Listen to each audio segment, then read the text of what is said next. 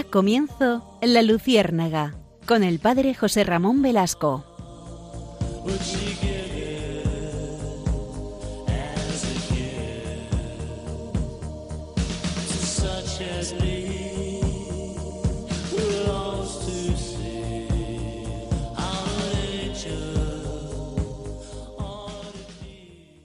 Una mañana, un cierto mercader de Bagdad envió a su sirviente al mercado para que comprara las provisiones del día. Al poco rato, regresó el criado, completamente pálido y tembloroso. Ah, muy señor, le dijo al mercader, estando en el mercado, una mujer me empujó, y cuando me volví para mirarla, vi que era la muerte. Clavó en mí sus ojos profundos y me hizo un gesto amenazante. Señor, si tú te dignas prestarme tu caballo, huiré a Samarra y allí la muerte no me podrá encontrar. El mercader le prestó su caballo y el sirviente, con prisas, se montó en él, partiendo velozmente como el viento. Entonces el mercader fue al mercado y viendo a la muerte entre la multitud, se acercó a ella y le preguntó ¿Por qué hiciste un gesto de amenaza a mi criado esta mañana cuando te tropezaste con él? Y la muerte le respondió, No fue un gesto de amenaza, fue un gesto de sorpresa. Me asombró verlo aquí, en, Bagdad, cuando tenía una cita conmigo esta noche en Samarra. Es una anécdota clásica, es una leyenda hindú que nos sirve para introducirnos eh, en esta realidad de las verdades eternas. Fíjense que mm, estos temas tan eh, cercanos a nosotros, porque es verdad que estamos viendo cómo continuamente eh, no solo los, los, amigos, también a veces conocidos, familiares, incluso desconocidos, llegan a este momento culminante de su vida, de encontrarse con Dios. Por eso vamos a, a fijarnos en esta realidad de este paso a la eternidad. Saben ustedes que somos ciudadanos de dos mundos, vivimos a caballo entre este mundo, que es temporal, y el otro que es eterno. Y es bueno de vez en cuando acordarnos de estas realidades de la muerte, el juicio, el cielo, el infierno, porque nos ayudan a recuperar la sintonía espiritual. Es verdad que hay muchas personas que, mm, que ante estas verdades mm, no es que tiemblen, pero rehuyen estas realidades. Prefieren no hablar de esto. Y nada hay más cierto, decía Plutarco, que nuestra propia muerte. Por eso es necesario vivirlo desde el Señor. Fíjense que eh, en mi caso como sacerdote me toca muchas veces eh, atender no solo a los moribundos, sino también al, al fallecido, encomendar su alma y también a los familiares acompañarles y, estar con ellos. Para nosotros los sacerdotes es un ejercicio continuo el infundir esperanza dentro de esta realidad. Por eso, si les parece, vamos a adentrarnos en esta, eh, en esta certeza de las realidades eternas, fijándonos que estas realidades temporales que vivimos aquí concluyen necesariamente con Dios. Con Dios. Urs von Balthasar decía que al final de nuestra vida solo está Dios. O Dios para abrazarlo eternamente y quedarnos con él en la visión beatífica.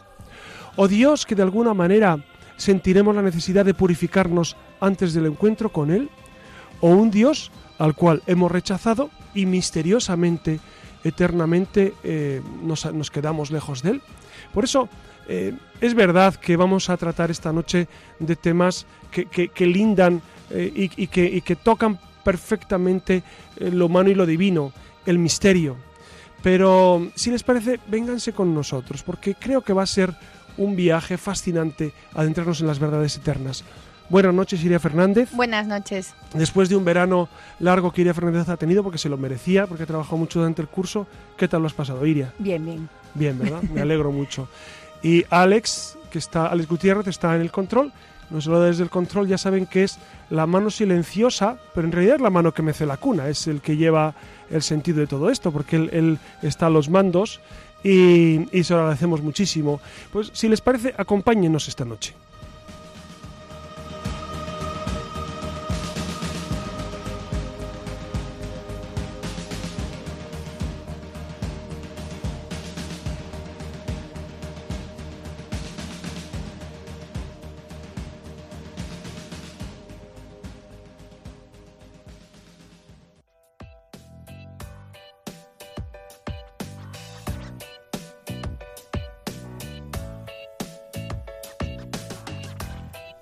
Buenas noches de nuevo y bueno, ya saben que es un auténtico placer recuperar la conexión con todos nuestros oyentes y, esta noche vamos a tratar, como, como ya les ha dicho el padre José Ramón Velasco, algo que seguro que a más de uno eh, preocupa, como es normal, esto de las verdades eternas, mejor dicho, esto de la vida, la salvación, que, para nada esto último es baladí, ¿no? Al menos para nosotros los, los creyentes la salvación es lo importante, ¿no? La vida eterna y, y todo lo que implica la muerte, el juicio final, el infierno, el purgatorio y, como no, el cielo. Y bueno, por último la resurrección, ¿no? que como saben nada tiene que ver con esto de la reencarnación, que, parece que además eh, está un poco de moda. Saben que la reencarnación ahora, bueno, ahora, llevamos ya muchos años a vueltas con la reencarnación. Ya hemos dedicado algún programa a este tema. Quizás eh, los, los, oyentes nos permitirán de vez en cuando recuperar temas, no programas, porque aquí nunca repetimos el mismo programa, ni, ni en Radio María nos permiten eh, de nuevo poner el programa ya emitido. Siempre son programas nuevos. Pero es verdad que los temas tenemos que retomarlos. De hecho, este verano, Iria, ya que estamos así entre amigos, em, me han propuesto muchos temas ya vistos, pero que conviene retomar. Entonces, ya veremos. Son temas sobre todo de, las cuestiones morales que, que a mi amiga Carolina, que está en Oviedo, pues pues me dice que, le encantan y entonces y, que habrá que puntualizar. Pues sí, Carolina, yo creo que antes o después eh, volveremos a abordar estos temas. Pues fenomenal, ya lo han oído. Nos van a tener aquí cada martes, ¿no? Cada madrugada, cada dos semanas. Cada 15 días. Cada 15 días y para recuperar pues algunos de esos temas que además se nos hace corto estar una hora hablando con ustedes. Al final, en una hora no da tiempo para tratar estos temas. Así que no está de más volver a, traerlos. Pero bueno, eh, sobre esta noche, pues efectivamente parece que vamos a hablar de muchas cosas, ¿no? Esto de la salvación, la vida, el cielo, la muerte. Pero no se asusten. en esencia es tener claro que estamos degustando en la tierra las maravillas del cielo y que nosotros los creyentes sí que sabemos que existe el infierno y por supuesto ansiamos llegar al cielo, aunque a la gran mayoría de nosotros nos va a tocar pasar una temporadita en el purgatorio, ya lo verán. Bueno, eso, eso, Iria, tú eres una gran teóloga y sabes que eh, Benedicto XVI en la encíclica Spes Salvi, que a mí me fascina esa encíclica y la he vuelto a releer en muchas ocasiones porque, porque tiene puntos que a mí me han dado mucha luz. Eh, él dice en un momento en su encíclica que es razonable pensar que un gran número de nosotros tendremos que pasar un tiempo de purificación para encontrarnos con el Señor. Sin embargo, tengo que decir a favor del reo, es decir, a favor de nosotros, que Teresita de Lisieux, eh, en una ocasión, una de las monjas, en ¿saben ustedes que Teresita de Lisieux, de la cual hemos hablado también, em, ella murió muy joven, con 24 años de tuberculosis? Y estando en una recreación, eh, antes de morir, por supuesto, eh, pues estaban allí comentando, saben que, las religiosas pues tienen su momento de encuentro después de comer o después de cenar, y, una, una, monjita muy mayor decía que se iba a morir pronto y que, y que Dios le iba a purificar en el purgatorio durante un tiempo y después iría al cielo. Y entonces Teresita de Lisieux la interrumpió a esa anciana religiosa y le dijo, Madre, ¿usted no confía en la misericordia del Señor? ¿Usted no confía en que Dios le puede dar vida eterna? ¿Usted no confía en que Dios es infinitamente más poderoso y más bondadoso que esos pecados que hemos cometido? Y ella le dice, y decía Santa Teresita de Lisieux, si usted le pide a Dios ir al cielo, ¿cómo se lo va a negar? Y le ponía el ejemplo del buen ladrón. El buen ladrón que pasó su vida pues seguramente cometiendo fechorías eh, tremendas, seguramente por lo que eh, narra el Evangelio y la muerte a la que fue condenado, y sin embargo en el último momento se agarra a la misericordia de Dios y Jesucristo le concede, hoy estarás conmigo en el paraíso. Por lo tanto, este el tema del purgatorio es un tema, por supuesto, que es eh, está, está en la Sagrada Escritura, San Pablo de él, el, libro de los Macabeos lo cita, el libro de Daniel, etcétera. Eh, es un tema, el catecismo de la Iglesia Católica, eh, es un tema siempre que está en nuestro, en nuestro acervo dogmático. Y es verdad que tenemos que pedir al Señor que nos libre también y que libre a las almas que están en el purgatorio de esas penas. El caso es que ya estamos de vuelta, otra vez para comenzar una temporada más de la mano de la Luciérnaga y en compañía, como no, de todos ustedes, que son los importantes. Prepárense porque nos espera un programa muy intenso esta noche, con, con el que pretendemos sobrevolar el milagro de la vida y la salvación en suma. Así que cojan boli, papel, la grabadora, cojan lo que quieran, descansen, escuchen, que empezamos.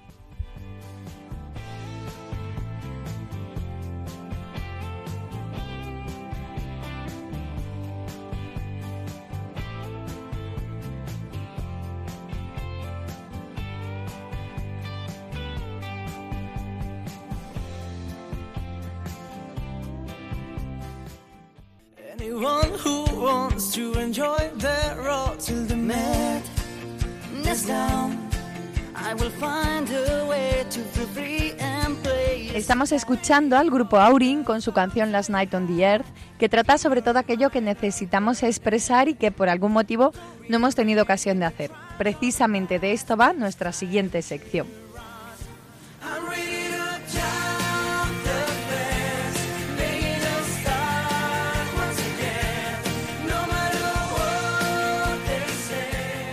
Y antes, como saben, de, preguntarle al padre José Ramón por algunas de nuestras inquietudes, nos vamos a detener brevemente en, señalar apuntes que tienen que ver con el tema que estamos tratando esta noche y arrancamos con, saber qué es esto de la salvación para los cristianos.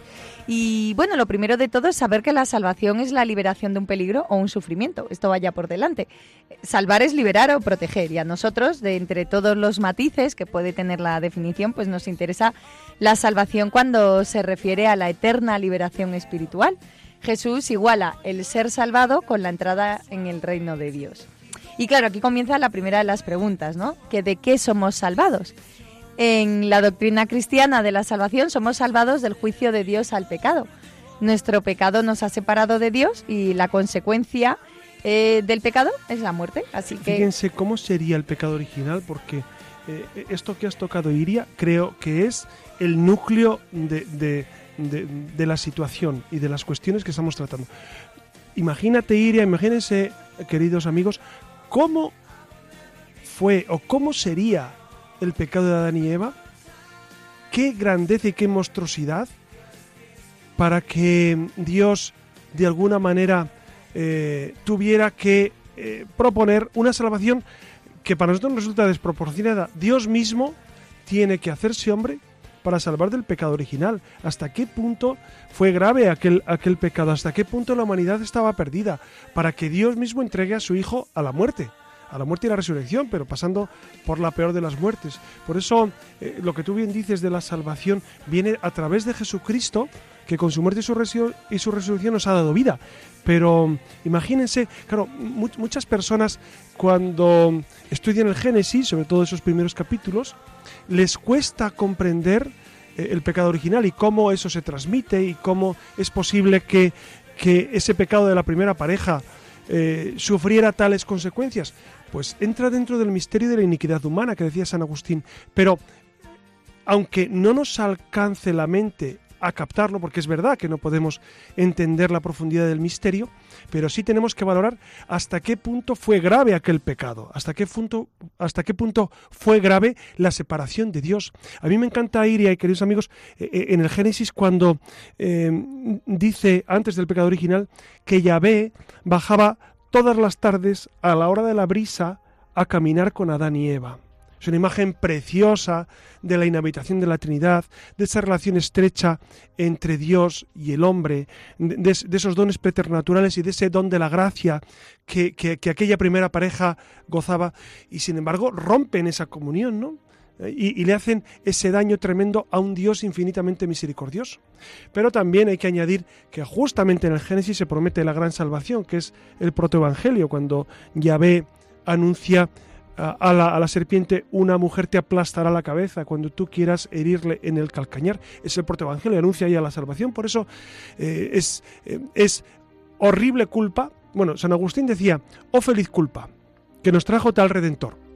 Claro, no corregimos a San Agustín mm, en absoluto, sino simplemente eh, resaltar que fue tremenda culpa, horrible culpa, y que nos trajo nada menos que la salvación de Jesucristo vale la pena releer, no repensar, revivir el Génesis, ¿verdad? Por supuesto.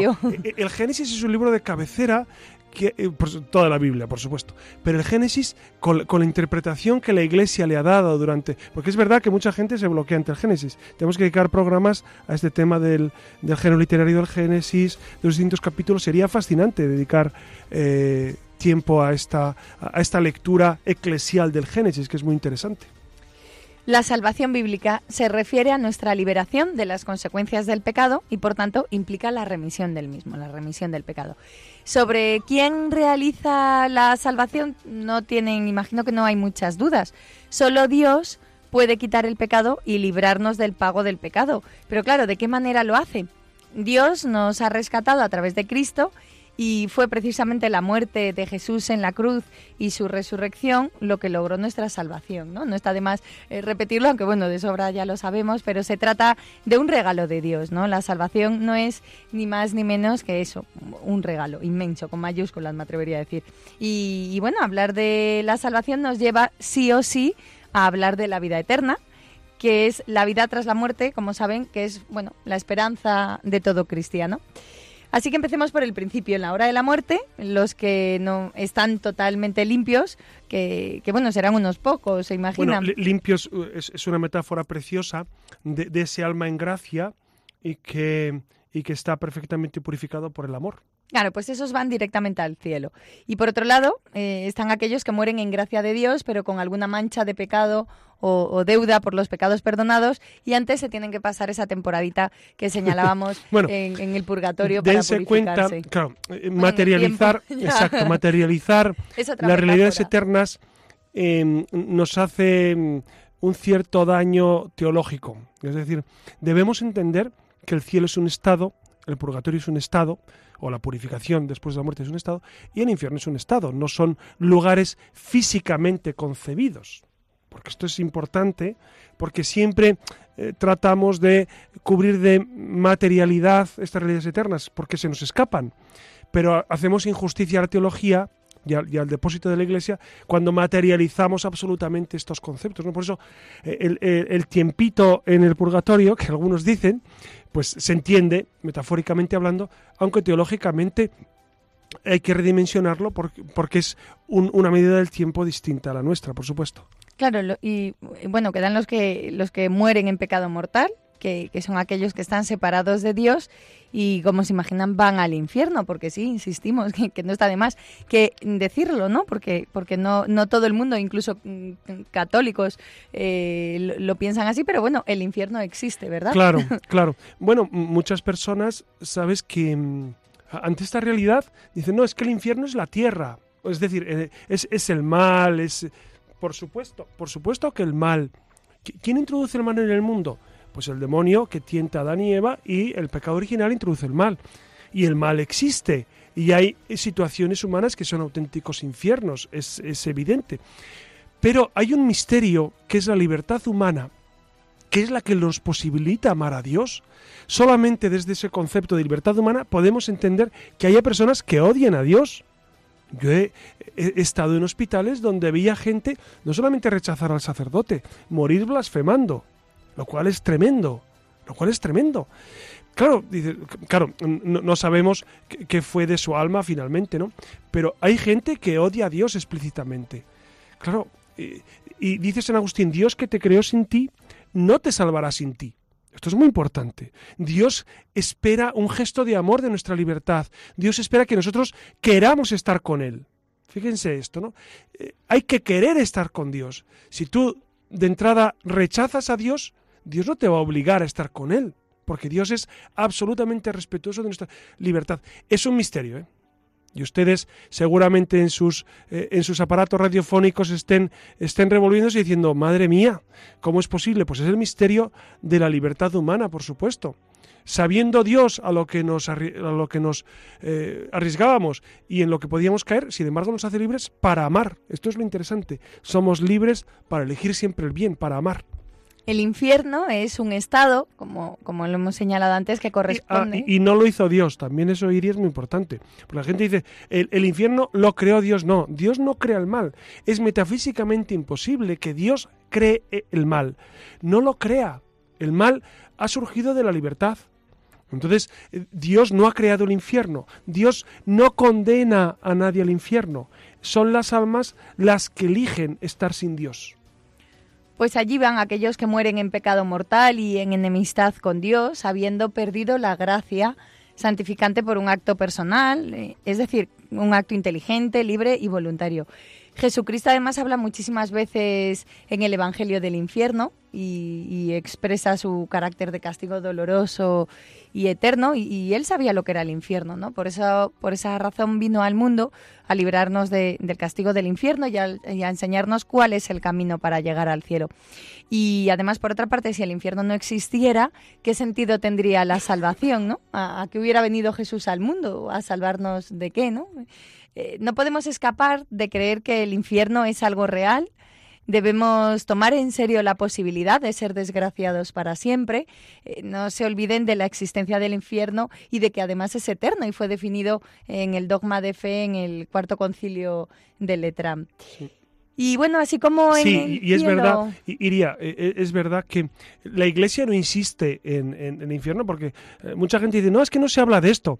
Claro, eh, amigos, no vamos a estar todo el día con el tema, pero es verdad que es necesario recordarlo y, y los, los, sacerdotes y los, feligre, y los fieles hacemos mal cuando obviamos este tema y pensamos que, bueno, que todo el mundo es bueno y todo el mundo va al cielo. No, en absoluto. Y así como en el cielo disfrutaremos plenamente como hombres formados de cuerpo y alma, en el infierno, en cambio, se experimenta el sufrimiento del alma por no poder ver a Dios, que se conoce como la pena de daño. Y este sufrimiento se deriva de, que los que fueron condenados ya vieron a Dios con toda su belleza y grandiosidad el, día del juicio y bueno, ya no lo podrán ver jamás. Es el sufrimiento ocasionado por sentirse irresistiblemente atraídos hacia Dios sabiéndose rechazados por Él, ¿no? Además eternamente. Pero para no detenernos mucho en esto del infierno, que además, eh, pues eso, ¿no? Lo conocemos y tampoco hay que decir mucho más, pues, pues continuamos con el momento exacto de la muerte, que es eso de estar a las puertas de, de la salvación. Ya saben que todos pasaremos por un juicio particular. Se trata de un juicio en el que Dios hace al hombre inmediatamente después de su muerte para darle premio, bueno, para, para considerar eh, si va al cielo o no. Y, si bien ya hemos visto qué le ocurre a aquellos que, que van al infierno, aquellos que van al cielo están condenados, entiéndanme en el buen sentido de la palabra, a ver, a amar y poseer definitivamente a Dios, ¿no? gozando de, su infinito bien y con él de todos los demás bienes sin, mezcla de, mal alguno. E, e, es verdad. Es una buena condenación, por eso he utilizado esa palabra, condenados a amar eternamente. Sí, sí, lo que pasa es que en el contexto que sonaba, sonaba distinto. Y fíjense que el juicio como muy bien decía Iria, el juicio, hay un juicio particular que es en el momento de la muerte. Y luego está el juicio universal al final de los tiempos. ¿Me permiten que les cuente una anécdota sobre, sobre mm, el juicio? Sobre el modo de juzgar. Se la voy a contar. Ahora que estamos a estas horas de la noche y seguramente lo agradecerán. No, sé si alguno podrá dormir esta noche, José Ramón, si lo estamos poniendo mal. ¿Cómo no? Se la cuento. En el compartimento de un tren que se dirigía a Londres estaban dos hombres, uno de pelo gris y de edad madura, el otro era un joven y estaba inquieto, preocupado y temeroso. El de más edad le dirigió la palabra. Observo que usted está atribulado. ¿Puede ayudarle en algo? El joven, un poco sorprendido, dijo No, señor, nadie puede ayudarme. Y a continuación añadió Pero como usted es un desconocido y creo que jamás volveremos a vernos, y por otra parte me inspira confianza, le contaré lo que me está pasando. Será para mí un desahogo, un alivio. Y comenzó a contar. Era una historia muy triste, muy triste la de este muchacho. Para ayudar a su madre viuda, empezó a cometer algunos pequeños hurtos en la empresa donde trabajaba. Luego se hizo amigo de dos compañeros del trabajo, que eran unos indeseables y que influyeron demasiado en él. Los tres planearon un robo de importancia. Cuando lo estaban cometiendo, un vigilante nocturno lo sorprendió y uno de sus compañeros lo mató de un tiro. Los dos colegas fueron capturados por la policía y ambos le culparon del asesinato. Este muchacho pudo escapar de la persecución policial, pero había una orden de detención contra él y por este motivo huía, pensando que en Londres le sería más fácil esconderse. El hombre mayor le escuchaba con mucha pausa, con mucha tranquilidad, y después de escucharle con atención e interés, le dijo, mira, te aconsejo que, que te entregues a la justicia, y que ante el tribunal repitas el relato exacto que acabas de contarme. Esto es lo mejor y, es lo único que puedes hacer, si no, nunca vas a descansar. Mira, reconozco que mi consejo es muy fácil de dar, pero no puedo negar que yo mismo pasaría un miedo tremendo ante un tribunal si tuviera que decirles eso mismo. Pero es lo mejor para ti. Vete a un tribunal y cuéntaselo. Y aquel joven se fió de, aquel hombre mayor y dijo, bueno, pues es verdad, voy a descansar eh, y, voy a contárselo a un tribunal, porque esa es la verdad. Fue al tribunal y el día del juicio, el joven, pálido y tembloroso, estaba sentado en el banquillo de los acusados. Eh, eh, entonces el, alguacil leyó los cargos que pesaban sobre él y se le exigió que prestara declaración. Le preguntaron qué es lo que había pasado. Apenas tenía fuerzas para comunicar una palabra cuando levantó los ojos hacia el juez y, ¡oh sorpresa! Era el hombre del tren, aquel hombre de pelo blanco con el que coincidió en el tren. Y aliviado, aquel muchacho prestó declaración a quien ya conocía la verdad de los hechos y se le condenó solo por el intento de robo, porque el juez creyó en su versión. Fíjense, qué historia tan bonita. A mí siempre esta historia me ha encantado y la recuerdo mm, con mucha frecuencia porque ese es Dios para nosotros. Es decir, Dios nos juzga jamás severamente. Decía un santo, temo más el juicio de mi madre que el juicio de Dios. Es verdad, porque Dios es infinita misericordia. ¿Cómo no te va a perdonar si le pides perdón? ¿Cómo no te va a creer si le dices la verdad? Entonces, por eso tenemos que vivir una grandísima confianza en ese juicio misericordiosísimo de Dios. Es la misericordia expresada en ese dato concreto de evaluar nuestra vida. No es. A veces pensamos como que Dios tiene la lista de nuestras fechorías, ¿no? Y nos va a sacar el listado de, todo. Y sin embargo, fíjense, San Juan de la Cruz dice, al final de la vida se nos examinará de una sola cosa, del amor. Al final de la vida se examinará del amor. Fíjense, imagínense una oposición de la cual ya sabes la pregunta que va a caer. Pues todo el mundo la aprobaría con nota. Con nota. ¿No? Pues eso es lo que ocurre con, el examen final que tenemos todos, que es lo que llamamos el juicio final. Ya sabemos la pregunta. El Señor nos preguntará, ¿has amado lo suficiente? ¿Has amado a tu hermano? ¿Has amado em, pues como el Señor nos enseñó? Y entonces, ante esa pregunta, pues eh, se trata de irnos preparando la respuesta ya. Ya lo saben, al cielo van aquellos que mueren en gracia de Dios. Y bueno, yo creo que toca hablar ahora del purgatorio, que, ya saben que, que la Iglesia llama purgatorio a la purificación de los que mueren en gracia de Dios sin haber satisfecho por sus pecados, eh, con un castigo distinto al de los condenados, se preparan para entrar en el cielo. Y no hablamos, como decía el padre José Ramón, de un, espacio físico, sino de un estado del alma transitorio de purificación y expiación, donde después de la muerte las personas que, han muerto en estado de gracia sufren una pena temporal que, aún eh, se debe a los pecados perdonados y tal vez expiar sus pecados veniales no perdonados para poder acceder a, eso, ¿no? a la visión beatífica de Dios. Eh, según se cree, debido a que todo aquel que entra en el purgatorio terminará entrando en el cielo tarde Por o supuesto, temprano. Porque, porque los que están en el purgatorio, los que están en esa etapa de purificación, mm, son almas en gracia. Y entonces necesitan purificarse para entrar con Dios. Miren, yo les pongo a los niños un ejemplo a ver qué les parece. Yo les digo, miren, si, si, vamos a ir a una audiencia con el Papa, imagínense que el Papa Francisco nos cita a todos los niños de la parroquia o a los niños del colegio. Imagínense que nos cita. y, y uno de los niños pues se cayó por...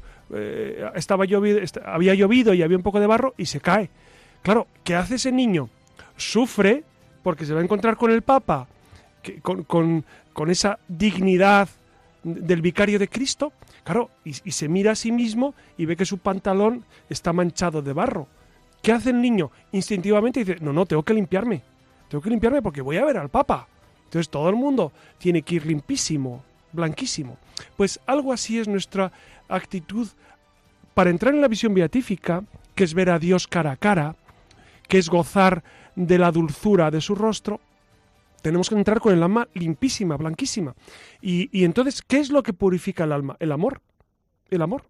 Y entonces, ¿qué es lo que hace que ese, ese espacio de purificación vaya cambiando el alma? Pues esa, ese dolor que se sufre al esperar, como tú bien decías, al esperar el bien amado y no poderlo conseguir ya. Estás anhelando encontrarte con Dios, pero todavía no puedes. Entonces, eh, uno tiene que eh, irse purificando a base de amor en ese tiempo de purgatorio. Claro, si aquí llevamos los deberes hechos, si aquí en la tierra hemos amado mucho, entonces ya tenemos gran terreno avanzado para el cielo, ¿no? Por eso eh, la invitación continua es a vivir en el amor, mm, como decía un gran santo, tenemos que vivir amando y morir de amor. Eso es lo que, lo que nuestra vida. Y, qué hermoso tiene que ser morir después de haber amado a Jesucristo, ¿no? Imagínense, en esta vida amamos al Señor. El Señor es el centro de nuestra vida. Compartimos con Él nuestra, en la Eucaristía, cuando comulgamos, en la oración, cuando rezamos el rosario y nos unimos a María.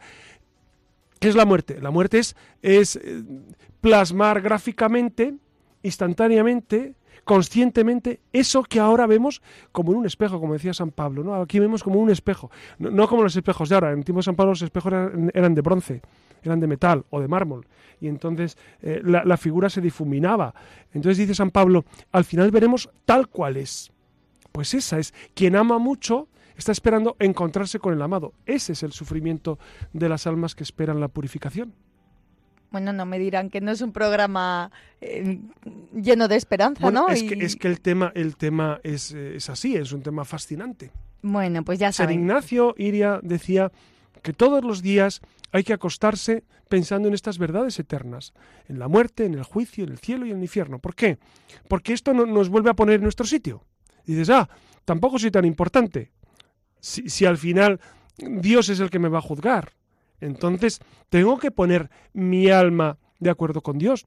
Y a la gente mayor y a los que estamos enfermos a veces o están enfermos, pues siempre hay que recordarles que hay que tener las maletas hechas, ¿no? Con ese ejemplo eh, que, Machado también proponía para que eh, la muerte nos encuentre casi desnudos como los hijos de la mar, ¿no? Y entonces, claro, las maletas hechas, ¿cuál es? El amor, haber puesto mucho amor a Dios y mucho amor a los hermanos. Bueno, pues ya saben, el purgatorio no es ni mucho menos una forma de infierno. Y, y, en realidad, pues con plegarias a Dios por los muertos, con mm, las celebraciones de Eucaristías y las indulgencias, por si alguno no lo sabe, sirven para cortar la estadía de una o, varias almas que, que, estén en el purgatorio, igual que rezar por las almas del purgatorio, ¿verdad? José Ramón, ofrecer misas. Por supuesto, por supuesto, hay que rezar por ellas continuamente. De hecho, en la, todas las Eucaristías encomendamos a los, a los fieles difuntos, ¿no? Pedimos por los vivos y los difuntos. Vale, pues ya saben. Eh, creo que ha quedado bastante clara la historia de la salvación que tiene pensado Dios para todos nosotros. Y para cerrar este punto de, sobre las verdades eternas, pues no está de más abordar lo que decíamos al principio, ¿no? Esto de la resurrección y la reencarnación. Y está claro que para los cristianos la reencarnación es incompatible con la resurrección. No hace falta tampoco eh, eh, profundizar mucho en el tema, ¿no? Recuerden que reencarnar es volver a encarnar y en general pues es la creencia, ¿no? Esto de la reencarnación, según la cual el alma después de la muerte se separa del cuerpo y, toma otro cuerpo para continuar otra vida mortal. Sí, pero como bien saben, para que no se confundan los oyentes, mm. nosotros en absoluto creemos en la reencarnación. Sí, bueno, pues eh, yo creo que la fe cristiana se fundamenta en la resurrección de Jesucristo. Nuestros cuerpos no serán ni reciclados ni aniquilados. Reciclado es una palabra muy actual, Iria. Muy ¿Ves? Nada, estamos... reciclados. el alma... Claro, hay que contextualizar. El, el, alma no pierde su identidad. Eh, el destino final del hombre es la resurrección para, para el gozo de la vida con Dios, para siempre en el cielo. O, o bueno, la pena eterna de la separación de Dios si estamos en el infierno. Una parte importante del credo de la Iglesia Católica es la resurrección y la vida eterna. Creo en la resurrección de los muertos. Claro, cuando le preguntas a la gente de la resurrección, hay muchos católicos que no saben que es que el cuerpo no es simplemente que el alma va al cielo o al purgatorio, sino que el cuerpo al final de los tiempos resucita. El cuerpo vuelve a la vida. Ese cuerpo tan bonito que ustedes tienen, que todos vemos, ese, ese vuelve a la vida. Claro, esto es fascinante. Fascinante. No se puede ser cristiano y, profesar la fe eh, sin, reconocer que, vamos a resucitar en el cielo. Dice el catecismo de la Iglesia Católica que creemos firmemente y así lo esperamos que del mismo modo que Cristo ha resucitado verdaderamente de entre los muertos y que vive para siempre, igualmente los justos después de su muerte vivirán para siempre con Cristo resucitado y que Él los resucitará en el último día como, como la suya, nuestra resurrección, que será obra de la Santísima Trinidad. Y José Ramón, tengo algunas preguntitas que hacerte. Sí, ¿no?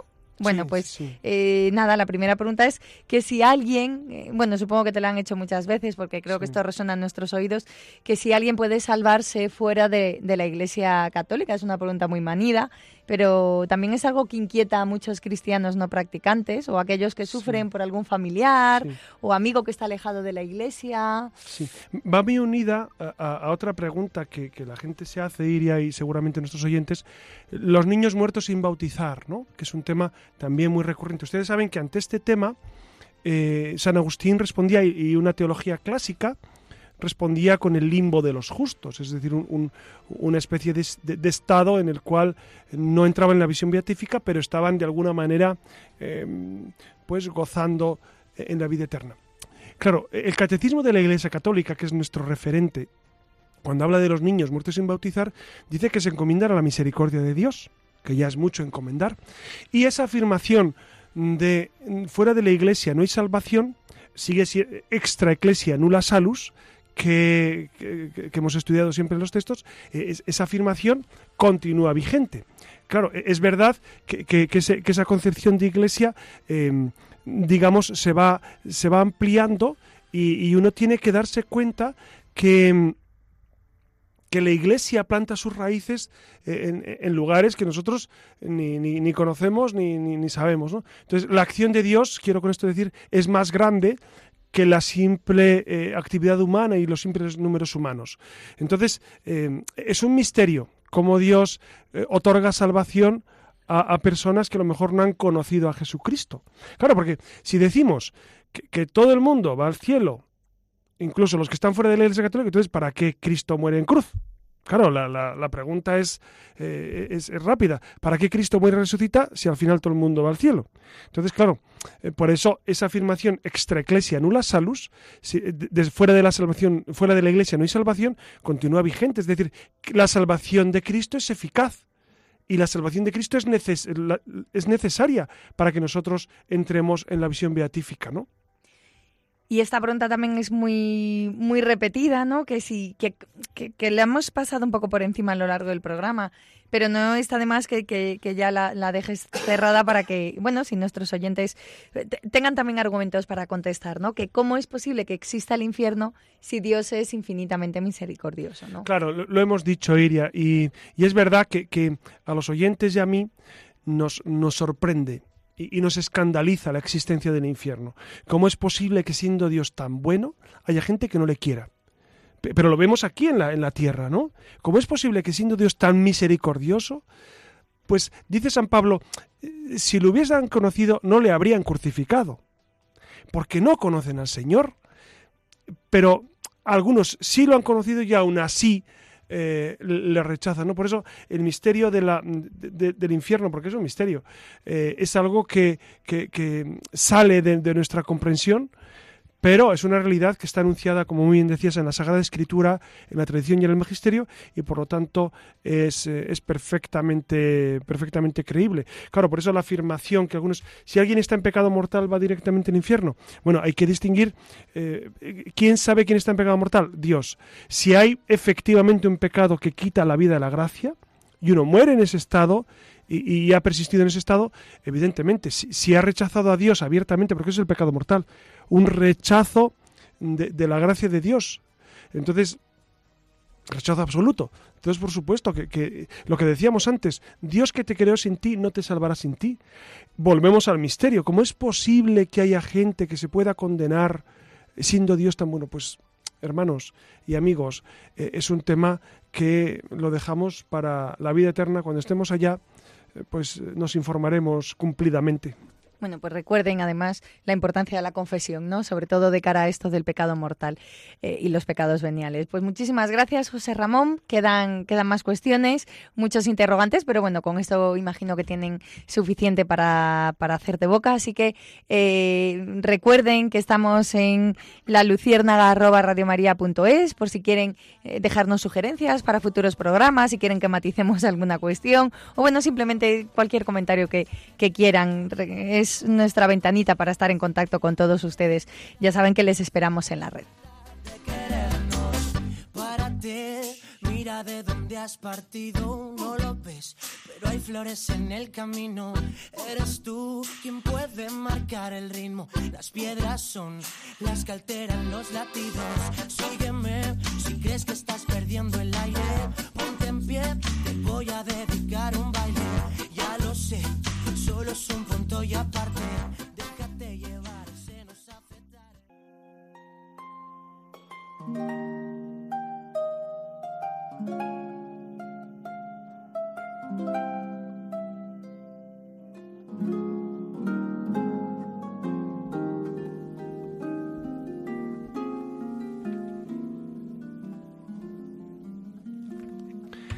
En la noche del 3 al 4 de octubre de 1226 murió San Francisco de Asís. Fue un día largo y ajetreado para el pobrecillo. Las últimas horas de su existencia terrena las cuenta Enzo Fortunato, un periodista y director de la sala de prensa del convento de Asís, en su nuevo libro Francesco il Rebelle, eh, Francisco el Rebelde. Ya verán qué, qué texto tan precioso sobre la muerte de San Francisco. Y Enzo cita la vida prima de Tomás de Celano. Saben que Celano escribió la vida de, la vida de San Francisco y nos cuenta las florecillas y los detalles. Francisco pidió ser enterrado desnudo en la tierra desnuda, despojado de su túnica de saco. La mano izquierda cubría la herida sobre el flanco derecho para que nadie la viese. Saben ustedes que tenía los estigmas de la pasión, igual que los estigmas impresos en su cuerpo desde que los recibió en la Berna en 1224, es decir, dos años antes de su muerte. Después hizo llamar a Giacomo de Soli y le pidió, antes de que fuera demasiado tarde, que no olvidara traer consigo esas galletas buenas y perfumadas que tantas veces le había preparado en Roma, los famosos mostacholi.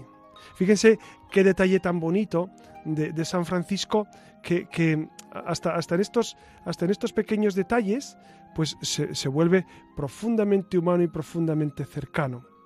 En esos dramáticos momentos, Francisco se dirige a sus amigos más cercanos, a Fray Elías, el que lideró la oposición interna contra el santo en la orden por él fundada, y luego al ministro general.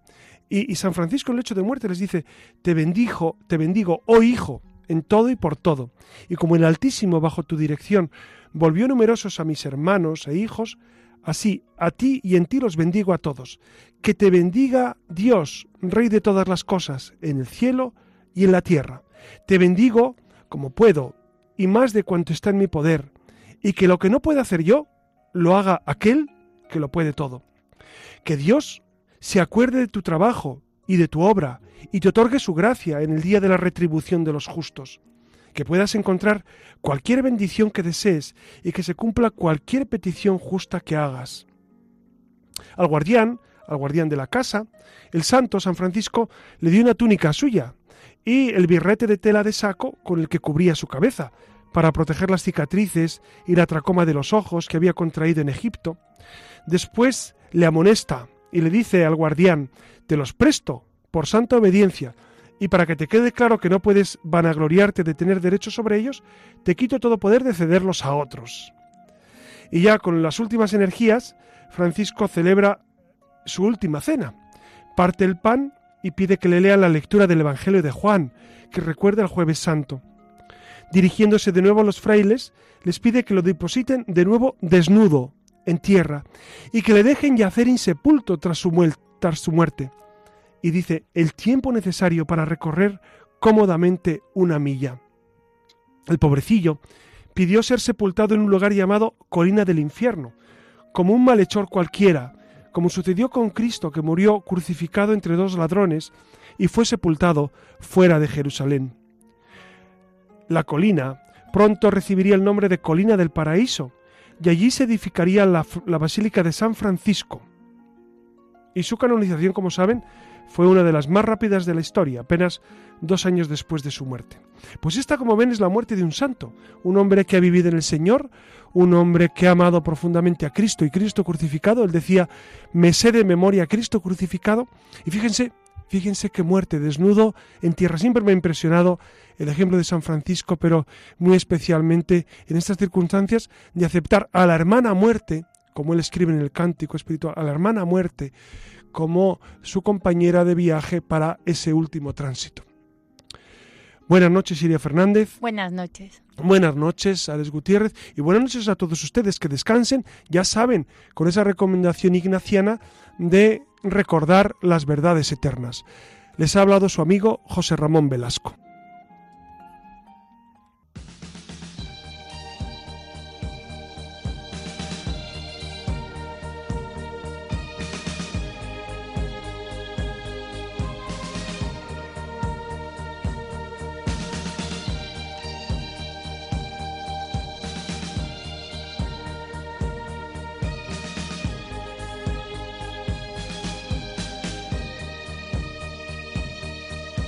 Han escuchado en Radio María La Luciérnaga con el padre José Ramón Velasco.